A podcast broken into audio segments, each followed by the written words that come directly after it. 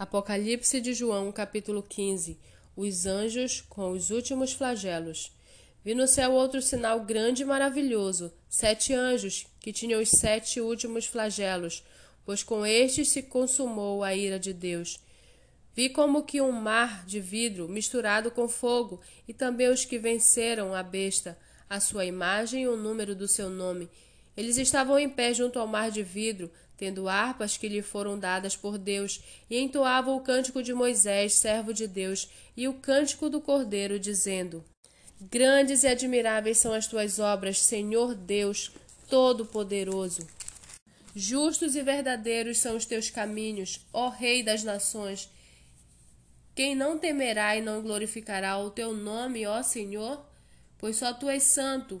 Por isso todas as nações virão e se prostrarão diante de ti porque os teus atos de justiça se fizeram manifestos. Depois dessas coisas olhei, e abriu-se no céu o santuário do tabernáculo do testemunho, e os sete anjos que tinham os sete flagelos saíram do santuário vestidos de linho puro e resplandecente e cingidos à altura do peito com cintos de ouro. Então um dos quatro seres viventes deu aos sete anjos sete taças de ouro, cheias da ira de Deus, que vive para todo sempre.